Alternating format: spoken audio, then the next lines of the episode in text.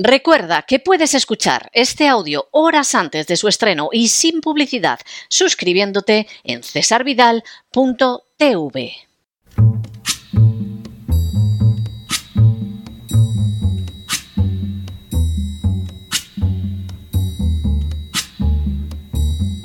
La voz con César Vidal, desde el exilio. When the night has come and the land is dark and the moon is the only light we'll see. No, I won't be afraid. Oh, I won't be afraid just as long as you stand, stand by me. Muy buenos días, muy buenas tardes, muy buenas noches y muy bienvenidos a esta nueva singladura de La Voz. Soy César Vidal, hoy es el martes 20 de febrero de 2024 y me dirijo a los hispanoparlantes de ambos hemisferios, a los situados a uno y otro lado del Atlántico y del Pacífico y como siempre lo hago desde el exilio. Corría el año 1893 cuando en Estados Unidos tuvo lugar una gravísima crisis económica que pasaría a ser conocida históricamente como el pánico de 1893. La depresión económica que se produjo en los años siguientes llevó a muchos americanos a reconsiderar sus posiciones políticas, y entre ellos estuvo un joven republicano de Wisconsin, descendiente de hugonotes franceses y llamado Robert La Follette. Siete años después, con un 60% de los votos, La Follette se convirtió en gobernador de Wisconsin y emprendió reformas políticas muy concretas que tenían que ver con los impuestos y con la democracia interna de los partidos políticos mediante el establecimiento de un sistema de elecciones primarias. Conocido como Fighting Bob, es decir, Bob el combativo, durante años, La Follette defendió a las clases populares desde el gobierno de Wisconsin y posteriormente desde el Senado Nacional. Fue así como exigió que se concedieran créditos baratos a los agricultores, que se prohibiera el trabajo infantil, que se impulsara la libertad sindical, que se concediera el voto a las mujeres, que se acabaran las intervenciones armadas de Estados Unidos en Hispanoamérica y que se convocara un referéndum siempre que la nación fuera a entrar en guerra. En todas y cada una de las ocasiones, la Follette se guió por una máxima que afirmaba The basic principle of this government is the will of the people. Es decir, el principio básico de este gobierno es la voluntad del pueblo. Para la Follette, la finalidad de las instituciones no era, por lo tanto, favorecer a determinados lobbies, satisfacer a ciertas oligarquías o lanzar la carrera de políticos que vivían de engañar a sus electores. La única legitimidad de las instituciones era transmitir y actuar de acuerdo a la voluntad del pueblo. En las últimas horas hemos tenido nuevas noticias sobre la manera en que la política de la Unión Europea va a afectar de manera trágica al sector primario en España. Sin ánimo de ser exhaustivos, los hechos son los siguientes. Primero, la Unión Europea ha decidido cambiar el reglamento relacionado con el transporte animal en el interior de su territorio. Segundo, la nueva norma afectará a unos 1.600 millones de animales por año. Tercero, la nueva norma resulta especialmente dañina para España por razones climatológicas y geográficas. Cuarto, Así, la nueva norma cuenta con limitaciones y prohibiciones para viajar cuando las temperaturas son superiores de 25 o de 30 grados centígrados.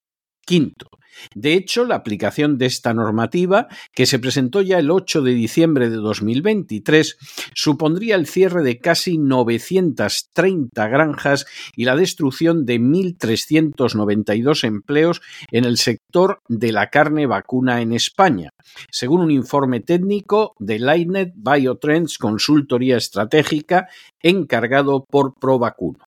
Sexto, A ese desastre económico en España se le sumaría una pérdida de la actividad anual del 40% en más de 1.700 explotaciones ganaderas. Séptimo, la consecuencia directa de esa situación sería una reducción del 17,2% del valor de producción de vacuno en España. Octavo, en términos económicos, los ganaderos españoles tendrían que afrontar unas pérdidas cercanas a los 700 millones de euros en relación con el año 2022. Noveno. Esta situación, derivada de la normativa europea, repercutiría, por supuesto, en los consumidores españoles, ya que el coste de producción de la carne de vacuno en España aumentaría casi un 11%. Décimo. Entre las razones para este innegable desastre se encuentra el hecho de que el ganado tiene que descargarse del camión a las 21 horas de trayecto en el curso de un día. Un décimo. Igualmente, se acorta la duración del viaje para terneros lactantes a 19 horas, parando una hora cada 9 horas, y también para los animales destinados al sacrificio a 9 horas. Duodécimo. Además, al ser España una nación situada en la periferia de Europa y dependiente de la exportación, el acortar la duración de los viajes limitará enormemente sus posibilidades comerciales. Y mientras que Francia tendrá prácticamente el monopolio ganadero, España se verá fuera del mercado único europeo. Décimo tercero. Así, la llegada de terneros de la Unión Europea con destino al sacrificio en España se reducirá un 50%. Décimo cuarto. En el caso de los lactantes, el abastecimiento de terneros se reducirá un 30%, pues viene de fuera de Francia. Décimo quinto. Estas limitaciones dañarán especialmente a las explotaciones ganaderas de Aragón y Cataluña, fundamentalmente con el cierre de esas explotaciones, pero también afectará a los propios movimientos internos, por ejemplo, desde zonas de engorde como Galicia a otras de sacrificio como Murcia. Décimo sexto. La nueva normativa también prohíbe viajar por el día si la temperatura supera los 30 grados centígrados y establece limitar a nueve horas el viaje cuando se prevea que se superan los 25 grados centígrados en los puntos de salida y llegada. Semejante normativa no tiene en cuenta que en España los animales se crían a 30 o 35 grados centígrados, de tal manera que, por ejemplo, un cerdo de Murcia no está adaptado a las mismas condiciones que un cerdo de Bélgica. Décimo séptimo. Para remate, la nueva normativa establece el espacio mínimo que cada animal tiene que tener dentro del camión en base a las recomendaciones de la Autoridad Europea de Seguridad Alimentaria y que supone un aumento superior al 40% de la superficie en el caso del vacuno. En el caso de preverse temperaturas superiores a 30 grados, este valor aumenta un 20% más. Décimo octavo. Semejante circunstancia implica que los, los animales irán muy holgados y al poder montarse entre sí existe la posibilidad de que se provoquen lesiones. Décimo noveno. A lo anterior se añade que habrá que dejar un espacio de 40 centímetros por encima de la cabeza de los animales, lo que significa perder pisos para el transporte y que, por lo tanto, para una misma carga haya que realizar más viajes en camión. De manera bien llamativa, esta medida en concreto aumentaría las emisiones de CO2. Y vigésimo, para auténtico remate de esta nueva y dañina normativa que será letal para la ganadería española, no existe el menor dato de argumentos científicos que la justifique. La nueva normativa europea relacionada con la ganadería repite patrones lamentablemente continuos. En primer lugar, carece de la menor base científica. En segundo lugar, se limita a repetir las consignas de la agenda globalista, aparentemente humanitarias, pero que siempre persiguen una finalidad añadida, como es la destrucción del sector primario y el control de las poblaciones por hambre. En tercer lugar, perjudica de manera desproporcionada a España.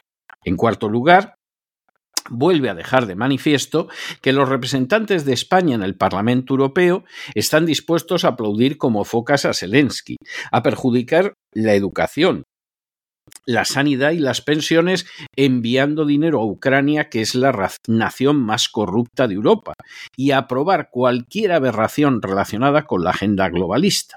Pero luego muestran una angustiosa pasividad cuando se trata de defender los intereses españoles.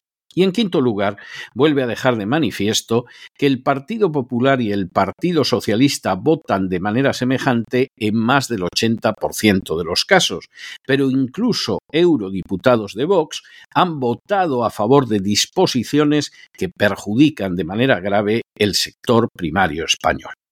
Se puede intentar ocultar, pero la Unión Europea se ha convertido en un dogal que oprime el cuello de la economía española con la intención de estrangular su agricultura, su ganadería y su pesca, dado que hace tiempo que prácticamente ya estranguló su industria. Si la agenda globalista tiene como meta convertir a las naciones en meros protectorados, en colonias reales de un pequeño grupo de oligarcas internacionales, poca duda puede haber de que lo está consiguiendo en una España que muy pronto carecerá incluso de los recursos para alimentarse. Para llegar a esa desastrosa situación ha sido esencial el papel de los europarlamentarios españoles, de los que no pocos han sido definidos por las organizaciones de George Soros como reliable, es decir, confiables. A mitad de este año habrá elecciones al Parlamento Europeo y los españoles tienen que preguntarse si votarán a los partidos que están apoyando la aniquilación de su agricultura, de su ganadería y de su pesca, o si por el contrario buscarán alternativas antes de que el desempleo se multiplique en estos sectores antes de que los campos pasen a ser propiedad de multinacionales y antes de que un litro de aceite de oliva o un filete de ternera se conviertan literalmente en artículos de lujo para las castas privilegiadas. Resulta obvio que la Unión Europea y de manera especial España atraviesan por un momento histórico en el que, a diferencia de lo expresado por Robert Lafollette, la base del gobierno no es la voluntad del pueblo, sino la satisfacción de las ambiciones de las castas privilegiadas y la imposición de la agenda globalista. Con esa situación hay que acabar de una vez con todas.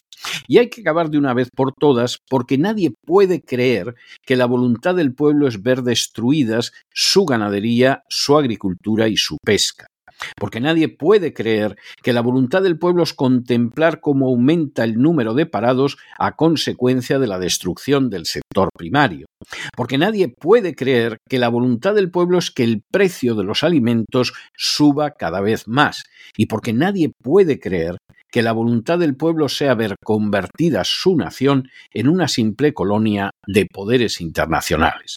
Y sin embargo, todo eso es lo que sucede y seguirá sucediendo si el pueblo no se moviliza e impone su voluntad frente a la de las castas privilegiadas. Pero no se dejen llevar por el desánimo la frustración, y es que a pesar de que los poderosos muchas veces parecen gigantes, es solo porque se les contempla de rodillas, y ya va siendo hora de ponerse en pie. Mientras tanto, en el tiempo que han necesitado ustedes para escuchar este editorial, la deuda pública española ha aumentado en cerca de 7 millones de euros y una buena parte va a parar a la Unión Europea para que, por ejemplo, subvencione a un liberticida corrupto y vende patrias que se llama Zelensky. Muy buenos días, muy buenas tardes, muy buenas noches. Les ha hablado César Vidal desde el exilio. Que Dios los bendiga.